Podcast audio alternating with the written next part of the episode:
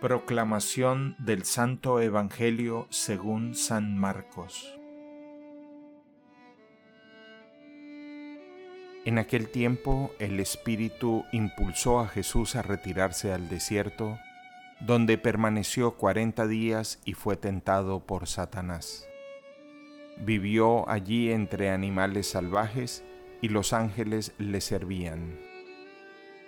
Después de que arrestaron a Juan el Bautista, Jesús se fue a Galilea para predicar el Evangelio de Dios y decía, Se ha cumplido el tiempo y el reino de Dios ya está cerca. Arrepiéntanse y crean en el Evangelio. Palabra del Señor.